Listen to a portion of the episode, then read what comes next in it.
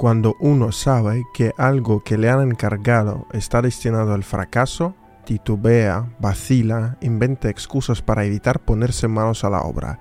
Y es comprensible, nadie quiere ser un chivo expiatorio. Sin embargo, a veces nos topamos con personajes que no solo se echan a cumplir la tarea planteada o encomendada por sí mismos, sino que son capaces de presentar derrotas como triunfos y sacar el mayor provecho posible. En este episodio del podcast Huellas Rusas conoceremos la historia del explorador soviético del Ártico Otto Yulievich Schmidt quien pasó a ser una leyenda viva, siendo percibido a menudo por el público corriente, junto con sus correligionarios y continuadores, como cosmonauta. Era así con razón. Incluso hoy día meterse en el desierto polar con miles de toneladas de hielo que se extienden hasta detrás del horizonte y no tener a nadie con quien hablar podría desalentar a cualquiera. Sin embargo, Schmidt y otros científicos eran imparables en su afán de abrazar la inmensidad del Ártico. Sí, lo hacían también con fines puramente estatales. La Unión Soviética necesitaba forjar su presencia en esa región que en aquel entonces estaba prácticamente despoblada, más aún teniendo en cuenta los esfuerzos similares de otros países. Pero en esta historia intentaremos reducir al mínimo los pasajes geopolíticos, nos focalizaremos en lo personal para poder sentir una pizca de esta aureola ártica que agarra a tantos con sus pinzas congeladoras y no los suelta hasta que se rindan y queden enamorados de ella. Otto Julievich Schmidt nació en 1891 en lo que hoy es la ciudad bielorrusa de Mogilov, muy pero muy lejana del vacío ártico. Procedía de una familia mixta. El padre tenía raíces alemanas, la madre provenía de Letonia. Los familiares no tardaron en descubrir la curiosidad omnipenetrante de Otto y pronto el abuelo propuso enviar a su nieto a estudiar en un liceo. Ya en la Universidad de Kiev, Schmidt compuso una lista de libros que a su juicio debía leer para poder ostentar el título de científico. Me puse a calcular, al fin y al cabo yo era matemático, resultó que tardaría mil años en completar todo lo que había planeado. Es imposible vivir mil años y es imposible saberlo todo. Con dolor en el alma empecé a tachar cosas que eran interesantes y necesarias, pero de las que podía prescindir. Me quedé solo con aquellas cosas en las cuales no podía imaginar mi camino en la ciencia. Volví a contar Todavía faltaban 250 años, escribía Otto Yulievich en sus memorias. Tras la caída del régimen monárquico en Rusia y las dos revoluciones de 1917, Schmidt consiguió lo más importante. No se dejó arrastrar por las emociones y supo encontrar un lugar para sí mismo con el fin de básicamente de seguir viviendo. Algunas fuentes hablan de que incluso trabajó como economista para el gobierno provisional y luego pasó a ser un funcionario ya en los comienzos de la joven república bolchevique. Igual, Schmidt no olvidó apuntarse a las filas del partido de Lenin. Sin embargo, la ciencia seguía siendo el núcleo de su vida, su pan de cada día. Así, el futuro académico que empezó a publicar trabajos científicos una vez concluidos los estudios universitarios, participó en la elaboración de la reforma educativa. Ahora suena banal y trillado, pero en aquel momento el joven Estado soviético tenía delante un reto, reincorporar a la vida normal a miles y miles de jóvenes que vagabundeaban por las calles la epopeya ártica de Schmidt, que aparte de su trabajo gubernamental seguía con su afán por la álgebra e incluso supervisaba la escuela algebraica en Moscú, empezó, por muy raro que suene, con la tuberculosis. El científico venía sufriendo esa enfermedad desde la juventud, pero los médicos le propusieron un tratamiento muy peculiar para hacer vencer el mal dedicarse al alpinismo. Así, en 1924 fue enviado a Austria para recobrar la salud y allí se dejó arrastrar por el montañismo. Y cuando en 1928 le propusieron participar en la primera expedición soviético-alemana a las montañas de Pamir en Asia Central, no vaciló aunque los contemporáneos a menudo consideraban a Schmidt como el Da Vinci de su tiempo, por la versatilidad de sus intereses, el explorador siempre buscaba cerrar lagunas en los conocimientos y la expedición a la cordillera de Pamir no fue una excepción.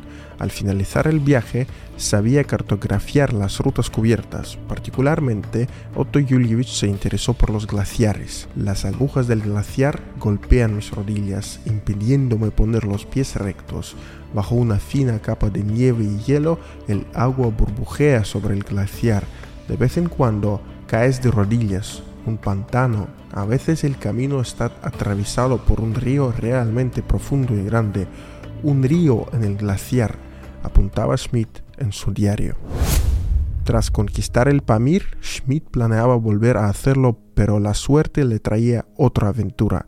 En 1929, el gobierno bolchevique decidió construir una estación polar en la tierra de Francisco José. Aunque la expedición estaba compuesta por varios exploradores, Schmidt fue nombrado jefe, porque según el Ejecutivo soviético era un miembro probado, así como una personalidad de tremenda energía y asombrosa ética de trabajo. Pese a ser un novato en la conquista del Ártico, Otto Yulievich no tardó mucho en impresionar a sus subordinados. El primer encuentro con Smith causó una gran impresión.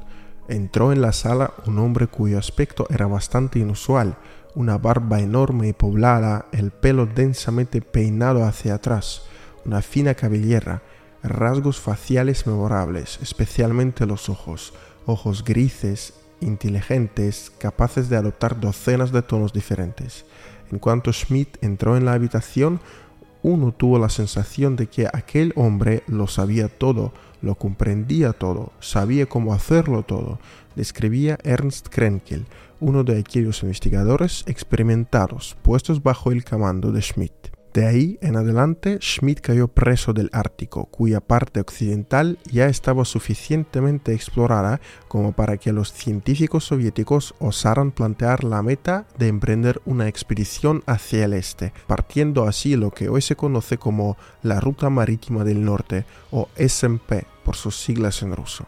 Los preparativos para el viaje duraron unos dos años. Finalmente, el 28 de julio de 1932, el vapor de clase rompehielos Alexander Sibirakov partió desde el puerto de Arhangelsk para convertirse en la primera nave que cubrió la ruta marítima del norte hasta alcanzar el lejano oriente en una única navegación había sido un sueño inalcanzable para los marineros durante años. Sí, en el pasado hubo intentos similares. Por ejemplo, la expedición del sueco Adolf Nordenskjöld pasó toda la ruta, pero no lo pudo hacer de un tirón por las condiciones meteorológicas, porque tuvo que hibernar y recién después continuar con el viaje que pasó a la historia.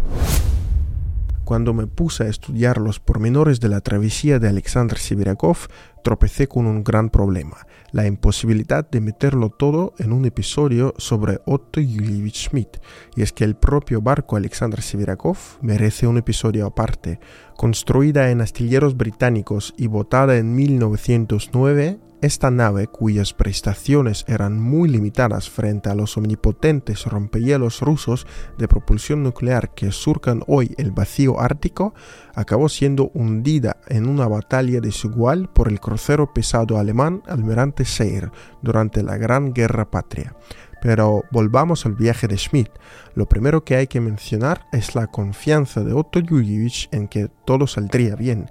¿O qué otra manera hay para explicar que a bordo se encontraran asientos para pintores, periodistas, fotógrafos, operadores y directores de cine.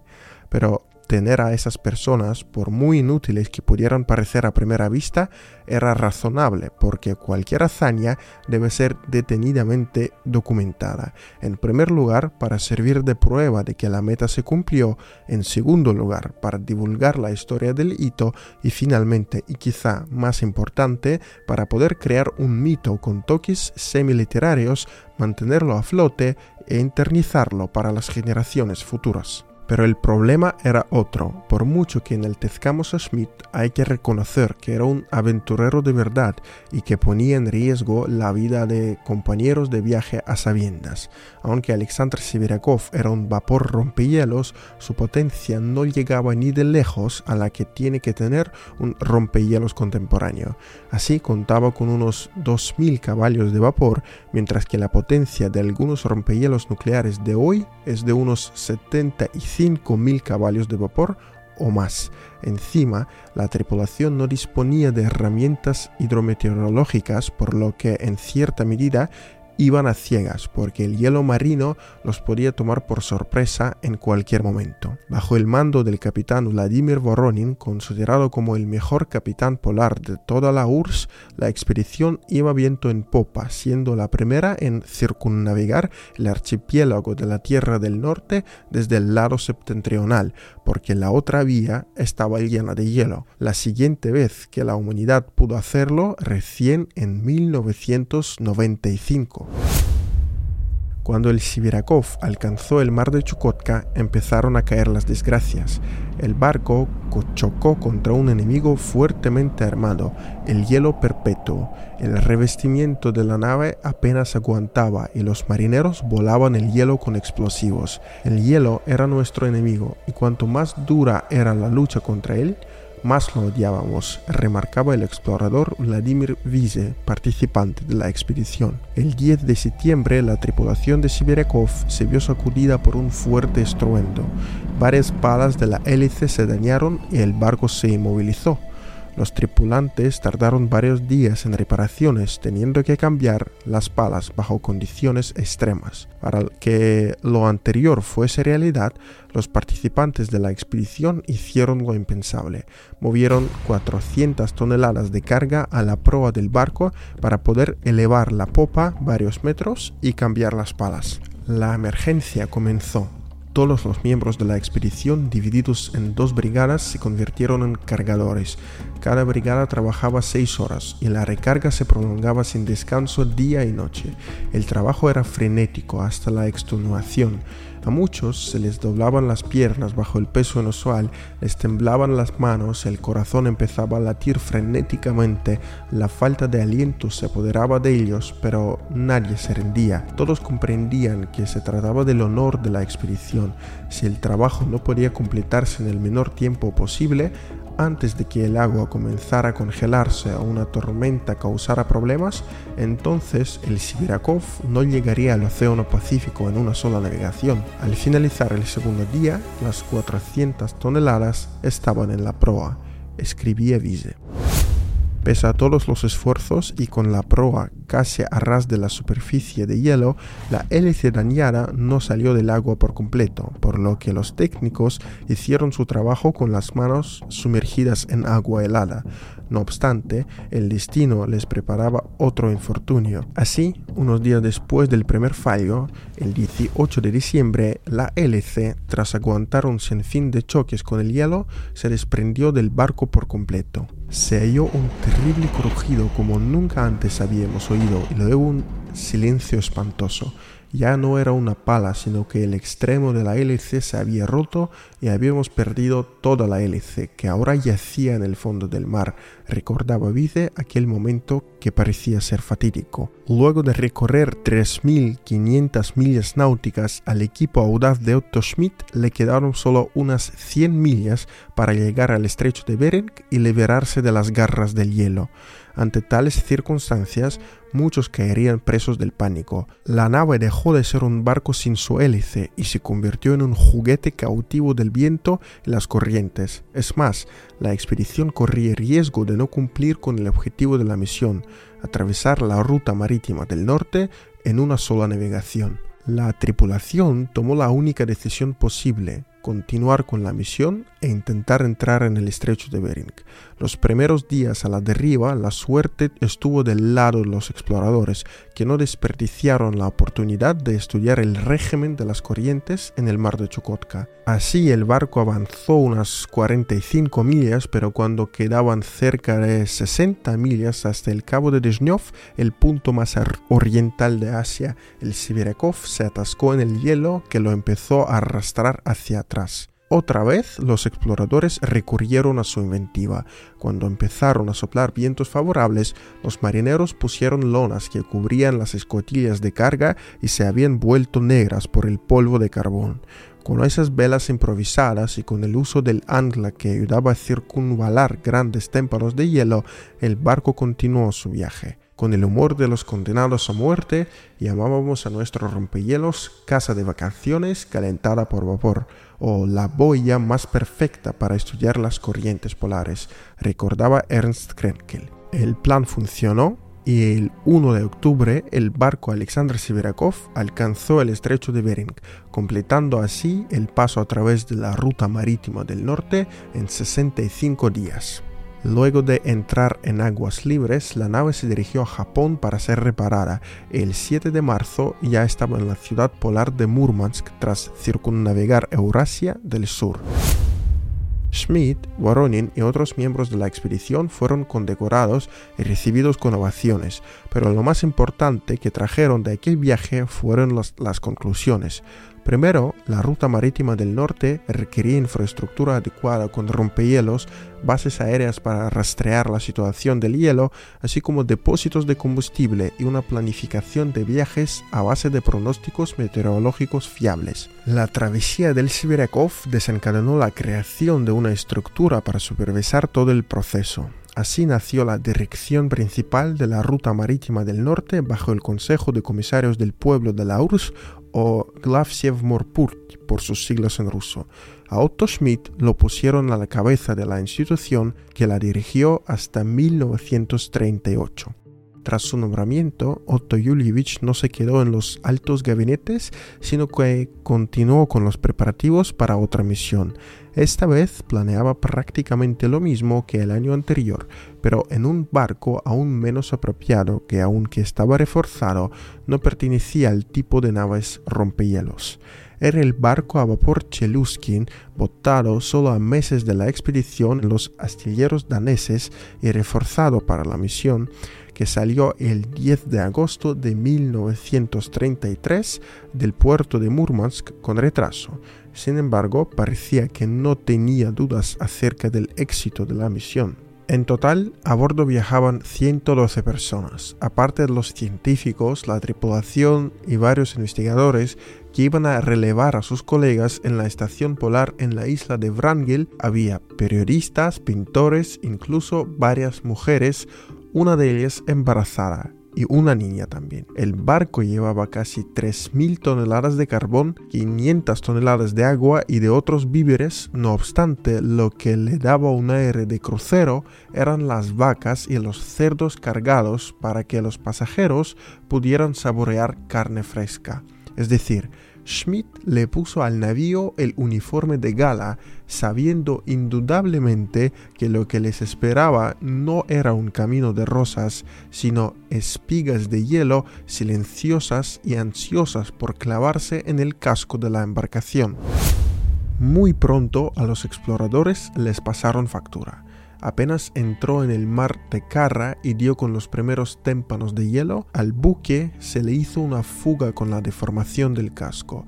El capitán Voronin, que era el único marinero que aceptó navegar el Cheluskin, incluso propuso volver a Murmansk, pero la tripulación afortunadamente logró tapar la filtración y la nave siguió hacia la meta en algunas partes del trayecto con la ayuda de rompehielos.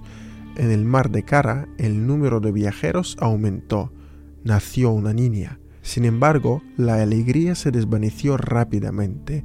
Cuando la nave estaba ya en el mar de Siberia Oriental, el hielo perenne le recordó al Cheluskin que solo era un barco, no un rompehielos, dejando dos hendiduras y ensanchando aún más la fuga. El barco y los aventureros trataban de resistir frente a la embestida del hielo fijo, pero acabó quedando congelado entre los trozos cerca del lugar en el que el año anterior había pasado lo mismo con la expedición del Siberakov. Durante más de un mes estuvieron en manos de las corrientes, pero curiosamente la deriva les llevó hasta la entrada en el estrecho de Bering el 4 de noviembre. La tripulación tuvo tiempo para enviar un mensaje a Moscú dos días después precisando que les quedaban unos 20 kilómetros hasta aguas libres. Y mientras el país empezaba a celebrar el triunfo, el Cheluskin nunca llegó a salir del cautiverio de hielo que empezó a arrastrar la nave hacia atrás hasta el mar de Chukotka. Durante tres meses más, la expedición estuvo a la deriva, pero los témpanos apretaban cada vez con más fuerza el frágil casco del barco. Ni siquiera el rompehielos Lidke podía echarle la mano. Así, el 13 de febrero de 1934, la breve historia de navegación del Cheluskin llegó a su fin. El barco se hundió ante la ofensiva de hielo, pero fue un naufragio atípico sin pánico y a sangre fría. Se salvaron las 104 personas que iban a bordo, incluidas 10 mujeres y 2 niños, que pasaron dos meses en un témpano. Antes, 8 miembros de la expedición habían abandonado la misión por complicaciones de salud. Falleció solo un hombre que se atascó en la cubierta y terminó aplastado por un barril. La descarga se llevó a cabo de forma extremadamente disciplinada no hubo ni una sola manifestación de pánico, ni una sola ruptura del orden, apuntó Schmidt, ni siquiera sabiendo que lo que ocurriría después sería una de las primeras epopeyas de la mitología soviética. Una vez en el hielo, la expedición no se perdió e empezó a equipar su nuevo hábitat. Aparte de instalar el campamento, fue levantada una barraca de madera, una panadería y como dictaba el tiempo en aquel entonces, salía el periódico mural No nos rendimos. Pero lo más importante era habilitar una pista de despegue y aterrizaje improvisada para los aviones que vendrían a rescatar a la expedición. Eso no lo ponía en duda y mientras los mejores pilotos árticos buscaban a los viajeros del barco hundido, la vida en el campamento de los Cheluskinsky bullía a su propio ritmo. Fue allí donde la estrella de Otto Julievich Schmidt alcanzó su cúspide. Supo ser el pilar de un puñado de personas en un témpano en medio de la nada helada. En el gran bloque de hielo, Schmidt continuó impartiendo clases a los tripulantes. Este curso de enseñanza rápida había empezado ya a bordo del Cheluskin. Entre el personal técnico de la nave había varios personajes que apenas podían leer y solo sabían sumar y restar. Tras meses de viaje ya navegaban a nivel básico en el mundo del álgebra, la geometría, la historia, la geografía y la filosofía. Por las noches, a la luz de las lámparas de parafina, los miembros de la expedición, navegantes, marineros y fogoneros se reunían en el salón. El acervo de conocimientos y su profundidad parecían inagotables en Otto Julievich. Podía responder a cualquier pregunta y los intentos de dejarle perplejo eran en vano. Siempre recibíamos una sonrisa cálida y muy amable y una respuesta precisa y exhaustiva, recordaba uno de los marineros. Las clases de Schmidt eran una especie de descanso de la rutina diaria. Los Cheluskinsky reparaban carpas, cocinaban, hacían trabajo científico y calculaban las coordenadas de su campamento, porque el témpano seguía a la deriva y, obviamente, cada día limpiaban la pista que estaba constantemente nevada. Los pilotos árticos tardaron casi un mes en encontrar a la expedición. El operativo se complicaba por la tempestad con temperaturas hasta 40 grados bajo cero. Finalmente, el 5 de marzo, el avión ANT-4 del piloto Anatoly Lepidevsky dio con el témpano tras 28 intentos infructuosos. El aterrizaje fue muy arriesgado por lo corta que era la pista improvisada, pero el avión, que ni siquiera tenía frenos, se detuvo. Los primeros en ser evacuados fueron las mujeres y los dos niños. Schmidt anotaba en sus recuerdos que las mujeres se sentían incómodas por su posición privilegiada y en general había muchos que querían ceder su reserva a otros. Pero el orden en la evocación se cumplía estrictamente, apuntó Schmidt. Ante la falta de aviones especializados, la URSS compró dos aviones estadounidenses en Alaska, pero uno de ellos, pilotado por Sigismund Levanevsky, se estrelló Así, en un abrir y cerrar de ojos, uno de los que venía a rescatar se convirtió en víctima. Al final lo salvaron, al igual que al piloto Lepedevsky cuyo avión se había estrellado en el hielo ártico. La prensa estadounidense incluso se apresuró a darlo por muerto, pero fue rescatado por las tribus de Chukchi. Con todos esos contratiempos, los Chelyuskinцы tuvieron que esperar más de un mes hasta el siguiente vuelo. Finalmente, los pilotos Mikhail Vodopianov, Ivan Doronin, Nikolai Kamanin, Vasily Molokov, Mavriki Slipnyov trasladaron a todos los miembros de la expedición de vuelta a tierra firme en el poblado de Von Karem. El propio Otto Schmidt, que quería ser el último en abandonar el templo, se enfermó de gravedad y fue evacuado a hospital en Alaska. Luego empezaron los festejos. Tras llegar a la ciudad de Vladivostok, toda la expedición embarcó un tren especial para recorrer el país que parecía estar engullido por completo por las llamas de chuluscomanía. En cada estación importante los esperaban con mítines solemnes y aplausos hasta que llegaron a Moscú, donde se dieron un baño de multitudes con una recepción al estilo del triunfo romano. El gobierno soviético, que hizo una campaña publicitaria sin precedentes, condecoró a los pilotos que participaron en el rescate con las primeras medallas de héroe de la URSS. Y es que nadie fue echado al olvido. Todos los miembros de la expedición, menos dos niñas, recibieron altos premios. Entre los galardonados figuraban incluso dos estadounidenses que ayudaron a los pilotos en el mantenimiento de las aeronaves. En 1934 se puso de moda en la URSS el nombre de Oyushminalt, que significaba Otto Julievich Schmidt en un témpano de hielo. Calles, granjas colectivas, grupos de pioneros y conjuntos de dulces recibieron nombres en honor de los Cheluskinsi. Para ir terminando este largo episodio, aclaremos una vez más la URSS transformó un gran fracaso en una historia de éxito. Y es que si nos ponemos a analizar lo ocurrido con rigor económico, la historia del Cheluskin fue un fiasco. Un barco moderno, no apto para navegar en las aguas árticas sin ayuda de rompehielos, se hundió sobrecargado en medio de la nada sin llegar a destino. Otros podrían acabar fusilados, pero Schmidt y sus correligionarios tuvieron suerte. La joven república quería forjar su presencia en el Ártico, ser protagonista en el lugar y sin lugar a dudas ansiaba empezar a construir su propio iconostasio de héroes reales con hazañas a eternizar. Esto, al menos en parte, explica por qué nadie fue responsabilizado, aunque incluso las fuentes oficiales hoy día hablan de que el viaje del Cheluskin fue una aventura de Schmidt. Lo critican por su autoconfianza, que al final le salió como un tiro por la culata e impidió terminar la misión de acuerdo con los planes. Sin embargo, la historia no juzga a los ganadores. Tras la epopeya del Cheluskin, la estrella de Schmidt seguía brillando, pero poco a poco se fue desvaneciendo porque la cadena soviética de héroes seguía estampando a nuevos ídolos. Schmidt ya no participaba en misiones peligrosas por complicaciones de salud. En 1937 organizó la primera expedición polar a la deriva del mundo cerca del Polo Norte y entregó el puesto de jefe soviético en el Ártico al explorador Iván Papanin.